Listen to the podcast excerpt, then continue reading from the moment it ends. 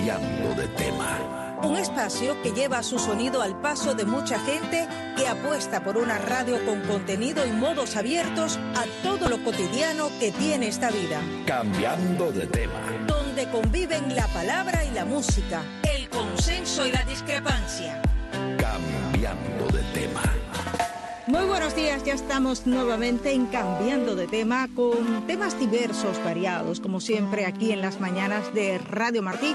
Y vamos a hablar de la arquitectura, de ese entorno urbanístico, sobre todo en la capital como siempre con nosotros nuestro arquitecto de cabecera, Rafael Fornés. Gracias por estar con nosotros. Muy amable, gracias por la invitación, siempre es eh, un placer.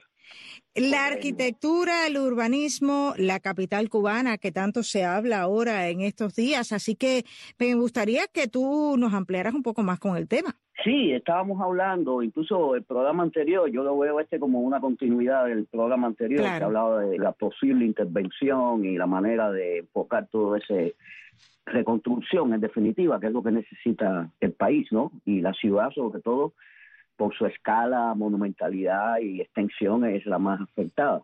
Y eso urge, o sea, podemos organizar todas estas mm, discusiones, pero es importante empezar a proyectarnos hacia el futuro inmediato. Claro. Un plan de reconstrucción no existe. Eh, acá hemos trabajado en algunos momentos, algunos colegas estamos en eso. Tenemos eh, el colega eh, Julio César Pérez, por ejemplo, que trabaja en la Universidad de Notre Dame ha elaborado un sinnúmero de planes urbanos, pero estos son como lo que yo le llamo ventapropismo urbano. Es como algo que se ha hecho fuera de las instancias oficiales. Ajá, claro. Eh, y es muy interesante su trabajo porque él lo, lo comenzó en Cuba y lo sigue desarrollando y es un, un material a consultar porque es algo que no es completamente oficial, ¿no? Y eso le da mucha libertad y, creatividad. Por supuesto, que es lo que en muchas ocasiones realizan los estudios de arquitectura a nivel internacional, ¿no? Que le, permiten esa creación al arquitecto como artista que, que, que es. Sí, haciendo un poco de historia, ¿no?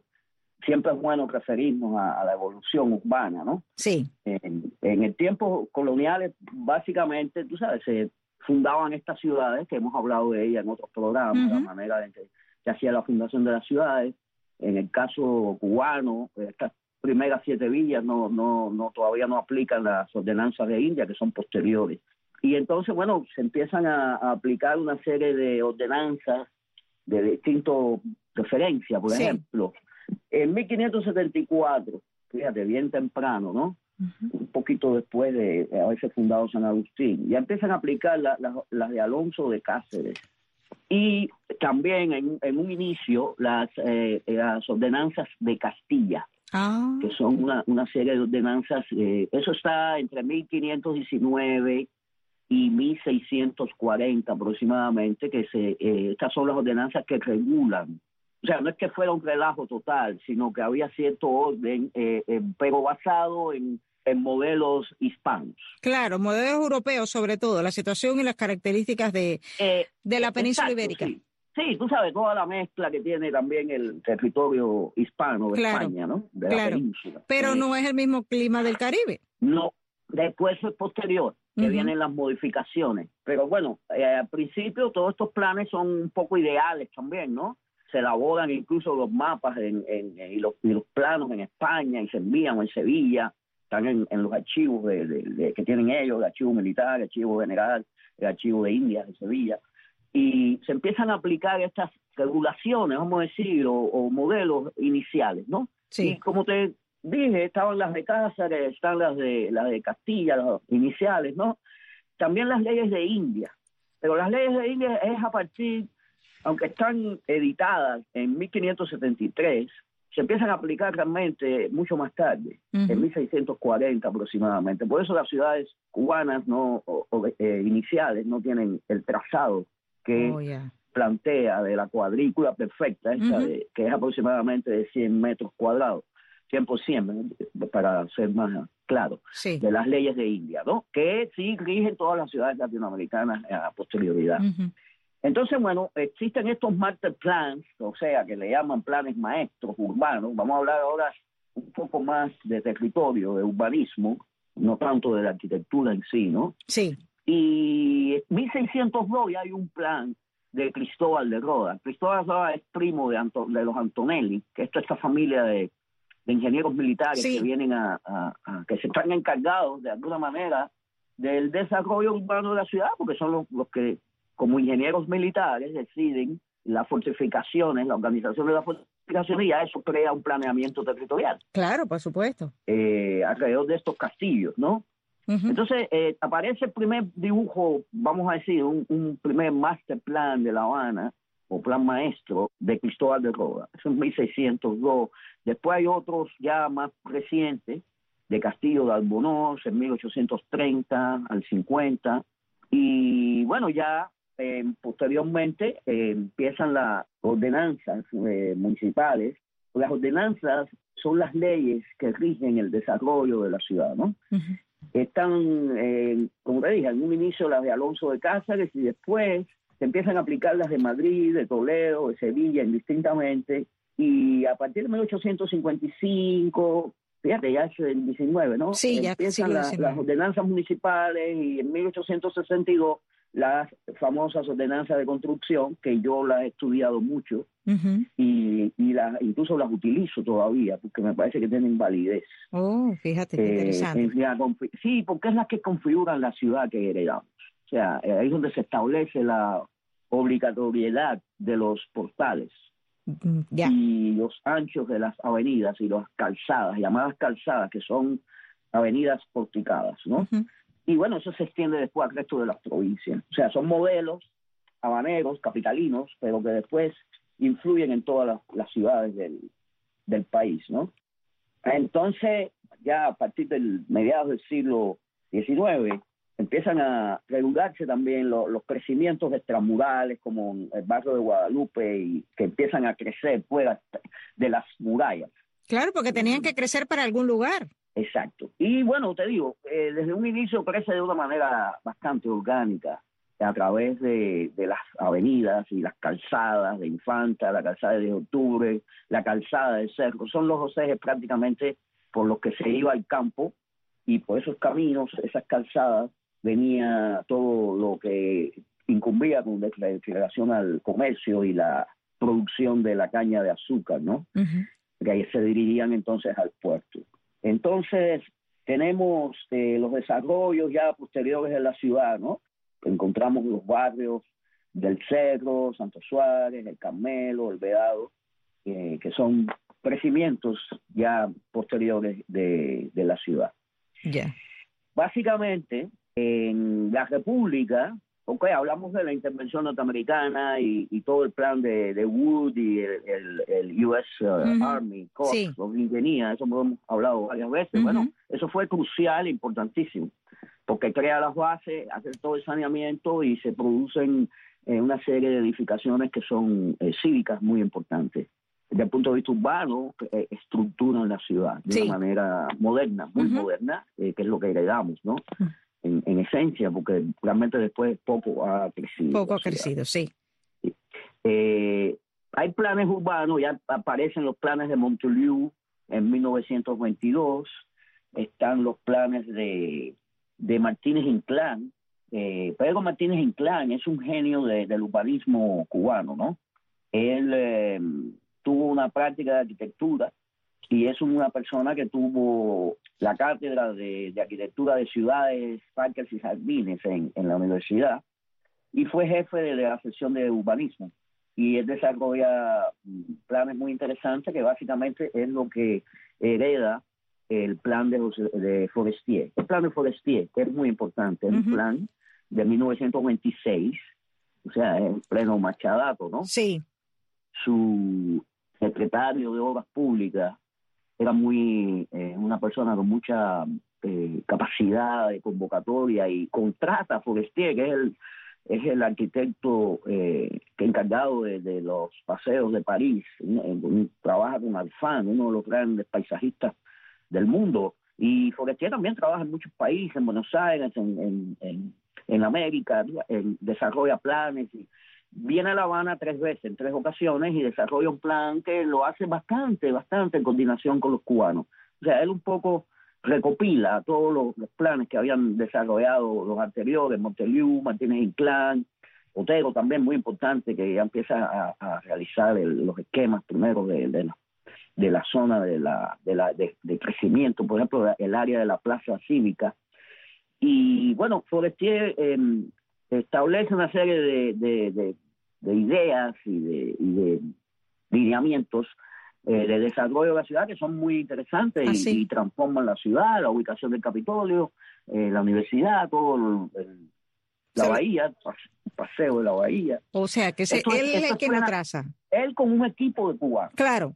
O sea, el paseo del Prado se lo debemos a él también. O sea, que conecta, eh, pero todas estas ideas estaban ya planteadas, es lo que las materializa y, y entonces en conjunto con, los arquitectos cubanos desarrolla estos proyectos, ¿no? Por ejemplo, la ubicación del Capitolio. Sí. Eh, el eje del Capitolio, de la entrada al Capitolio, Teniente Rey, esa calle, él, él planteaba eh, ampliarla. O sea, una, un poco la idea de, de París, ¿no? Que hizo Hausmann, que el viejo París lo, lo, lo hace avenida, ¿no? Sí. Y demuele muchísimos edificios históricos, pero en cierta medida, o la vía de la consolación en, en, Roma hacia el Vaticano, ¿no? Son proyectos urbanos de magnitudes considerables que transforman la ciudad. En este caso no se ejecutó este proyecto, pero era la idea de conectar el eje del Capitolio con la bahía directamente. Mm, ya, claro, con una avenida, con una avenida. y bueno, la serie de, por ejemplo, los castillos del príncipe, él planteaba a convertirlo en un museo que es algo que estaba ocurriendo, porque el Castillo del Príncipe hoy día está ya con ese propósito, ¿no? Sí. Después que tuvo todas esas historias terribles que conocemos. Vertical, vertical, ágil, ágil, preciso, preciso, lo más próximo a ti. Cambiando de tema. Entre dos ríos, un programa sobre la actualidad mundial vista desde Washington, D.C. y desde Nueva York Dos ciudades asentadas entre dos ríos. En Washington, D.C., el río Potomac y el río Anacostia. Y en la Gran Manzana, el río Hudson y el río del Este. Entre dos ríos. Un caudal de información. Las corrientes actualizadas con los temas más importantes del acontecer internacional. Entre dos ríos. Conducido por Carmen María Rodríguez desde la ciudad de Nueva York y con la colaboración de Michelle Sagué desde Washington, D.C. Entre dos ríos, lunes, miércoles y viernes a la una de la tarde, por esta Radio Martí y a través de radiotelevisiónmartí.com. En cambiando de tema, la pertinencia es la materia prima, prima de nuestro lenguaje radial. Cambiando, de tema. Cambiando de tema. Está en sintonía con Cambiando de tema, un programa variado aquí en Radio Martí. Forestier es muy importante. Hay una anécdota que, por ejemplo, en el Paseo del Prado se discute el, estilísticamente, ¿no? Sí. Y ya en, esa, en ese momento, los veintipico, estaba ya de moda el Art Deco. Y se plantea Forestier un, como un proyecto, tiene algunos de sus dibujos, plantean esta especie de, estética que no está divorciada del clasicismo, pero es algo moderno, ¿no? Sí. Eso es muy interesante. Y los cubanos eh, se niegan rotundamente y dicen que no, que ellos van a hacerlo al estilo Mambí. Al estilo Mambí. Sí, crean un estilo, crean un estilo eh, y le ponen estilo Mambí y eso que le damos ahí en el Prado, esos leones con todos esos asientos que tienen mucho de barroco español y es muy característico, ¿no? Sí, claro. Eso, al final fue una decisión de, del team de arquitectos cubanos, que eran muchísimos que trabajaron también en el Capitolio y en, todos estos proyectos, ¿no? Interesante. Ya en los 50, en los 50 tenemos unos planes de Cañas Abril, que es otro gran urbanista, hay muchos urbanistas cubanos, está Martínez, está Monteliu de la Torre, eh, son graduados de Harvard, casi todo, eh, por ejemplo, Monteliu graduado de Harvard, eh, está um, Santomenia, Emeterio Santovenia, que fue senador, Joaquín Bay, que es un gran historiador, y Abel Fernández y, y Simón, que también era arquitecto, ingeniero, y fue subdirector del acueducto. sí. hay una serie de profesionales involucrados en todas estas Eh, y ella y fue, fue lo que hace es aglutinar todo esto y, y darle forma y de su plan se heredó mucho de lo que tenemos hoy día en la ciudad. O sea, fue, digamos que hizo el, crisol de todo eso. Sí, y es una mezcla interesante porque ellos tienen el movimiento francés urbanístico que influencia mucho a Estados Unidos, porque todos los arquitectos norteamericanos estudiaban en, en París. Sí, claro, sí, sí, sí, por eh, supuesto. Pero es una mezcla con el movimiento de eh, americano, que es el City Beautiful, que le llaman, que es un movimiento muy parecido de eh, en, que se, se em, ¿cómo se dice? Se determina eh, con en relación con la ciudad, ¿no? La, idea de esta ciudad eh, que heredamos y todo ese eh, sabor que tenemos de que en algunas ocasiones lo encontramos en, ciudades norteamericanas que se repite en La Habana eh, también. Sí, que nos resulta conocido. En muchas ocasiones lo vemos. Nos resulta familiar. ¿sabes? Hay cosas en La Habana que son muy neoyorquinas. Sí. y otras que son muy... Muy, muy habaneras aquí, por ejemplo. Entonces, bueno, después viene el gran plan, segundo gran plan después del de Forestier, ¿no? Que es el de José Luis Search. Que José Luis Search es un arquitecto catalán que, que trabajaba con Le Corbusier, uno de los grandes eh, arquitectos eh, modernistas, que es un gran arquitecto, pero un pésimo urbanista. Ya destruyó, es responsable, en mi opinión, de la destrucción de las ciudades, de muchas ciudades. El plan de París de Le, de Corbusier era un, un horrendo, ¿no? El plan Boisson destruía todo el viejo París, una cosa horrible. Entonces, esas ideas modernistas, que también tienen un, background bolchevique ahí, sí. Eh, empiezan a hacerse populares. Entonces, el plan de ser es muy interesante, pero al mismo tiempo es bastante eh, radical. Básicamente demolía todo en La Habana Vieja y le ponía un cinturón periférico de autopista y además la cruzaba en cruz. Oh. el territorio de, de la Habana Vieja como tal es el tamaño de un highway más o menos, ¿no? Entonces él cruzaba y entonces eh, hacía una, un distrito bancario de edificios de altura oh. que afortunadamente nada de eso se construyó. Sí, menos mal. También construyó una isla frente al malecón. Una isla frente al malecón. Sí, una isla artificial eh, como las que hacen aquí en Miami, ¿no? estas islas de, de Hibiscus Island, Star Island, en Miami Beach, están hechas con el relleno de la bahía. Islas artificiales, ¿no? Sí. Bueno, se planteaba frente al malecón una isla artificial enorme que yo he, hecho algunas ideas con ellos, ¿no? Por ejemplo, poner todos los edificios nuevos ahí, hacer la isla, pues voy a poner la isla un poco ahí y todas las cosas de Gaesa que se construyan ahí, ¿no? En la ciudad, ¿no? Sí, fuera de ahí, claro, por supuesto. La porquería esa se construye para allá, bien lejos de la ciudad y, y salvamos la ciudad, ¿no? Eh, Esperemos que no sigan haciéndolo cuando recuperemos a Cuba. Es un poco utópica, ¿no? Pero sin duda esa tiene una impronta, eh, eh, después de no, haberse construido tanto en Cuba durante más de 60 años, ahora de pronto con el raulismo hay un boom constructivo de hotelero, básicamente. Sí, claro, la, la vivienda cayéndose, pero hay una serie de hoteles que, en mi opinión, no están ni aprobados por las ordenanzas y afectan bastante la imagen de la ciudad. Evidentemente, de la ciudad, de las playas y de todo. El plan Cel era, era bastante eh, controversial, en mi opinión, y afortunadamente no se implementó. Eh, también heredamos de él una especie de dársena que hay ahí al pie del morro, porque entre el morro y la cabaña se planteaba hacer el nuevo palacio de gobierno.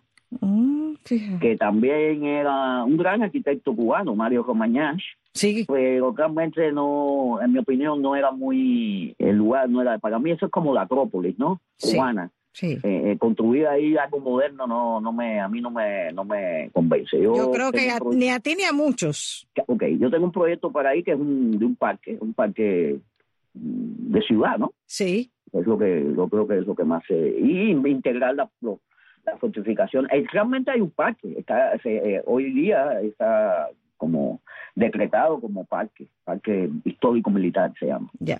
El Morro Camaña. mantenerlo como parque y desarrollarle este, eh, con instalaciones y proyectos de, de monumentarios, de jardines. Sí, como se hace en el mundo moderno, en el mundo libre. Y también que tenemos que pensar en el desarrollo del este, hacia el este de la ciudad, ¿no? Entonces están los master plans ya propiamente después del 59, o sea, que, empiezan a, con la revolución, o, ¿no? Y el primer plan, hay un primer plan básico que es de Mario González, el, arquitecto Mario González, que siempre se dedicó al, urbanismo, fue maestro nuestro, y de Luis Espinosa, ¿no? Y después en el 70 hay otro plan nuevo, que es de Vaquero, Eusebio Asque y Garatti, el gran arquitecto italiano, eh, que lo acusaron precisamente de, de agente de la CIA por estar eh, usando la información de estos planes maestros. No eran los planes de toda la ciudad y todo eso era estratégico. Como un era italiano, hicieron ahí una jugada y, lo acusan y tienen, lo expulsan, lo expulsan incluso del país. Una persona que ama Cuba y siempre ha regresado afortunadamente y, se ha conectado de nuevo con, relación a las escuelas de arte, ¿no? Que, él es uno de los autores de las escuelas de arte, pero es, él es uno de los urbanistas eh, que se encarga de esta, de esta imagen de desarrollo setentoso. Eh, tiene un dibujo maravilloso, como una vista aérea, ¿no? Como hecha como de un dron, así, eh, de toda La Habana, un dibujo fantástico. Y Asco, Eusebio Asco, que es un gran amigo, hemos incluso trabajado juntos, vive aquí en Miami y es un gran urbanista.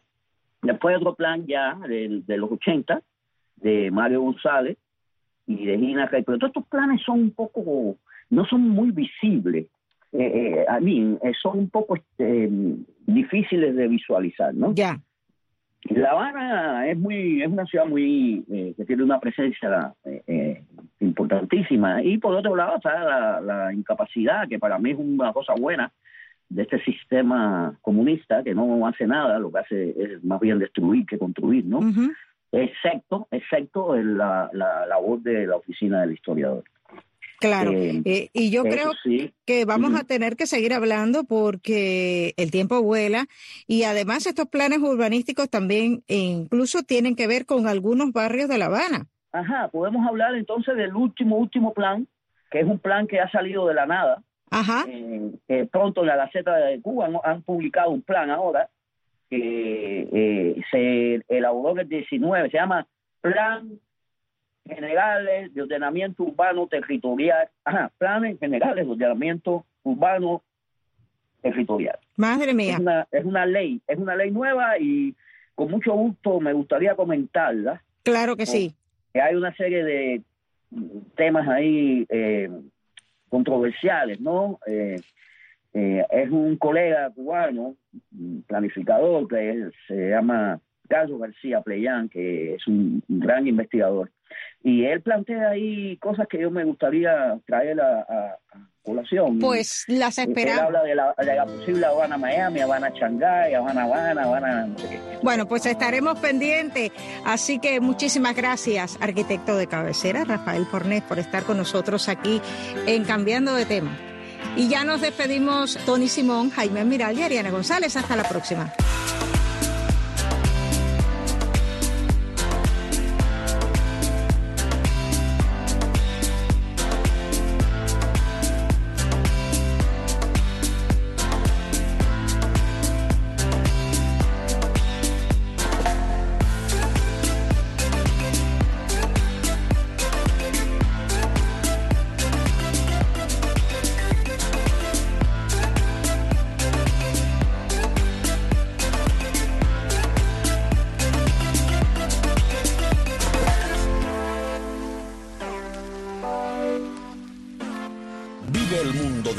En Radio Martí Noticias a las 12 en punto. Todo lo que necesitas saber de lunes a viernes en Radio Martí Noticias a las 12 en punto. Por las frecuencias de Martí y a través de Radio Televisión Martí. Somos la información. Somos Martí.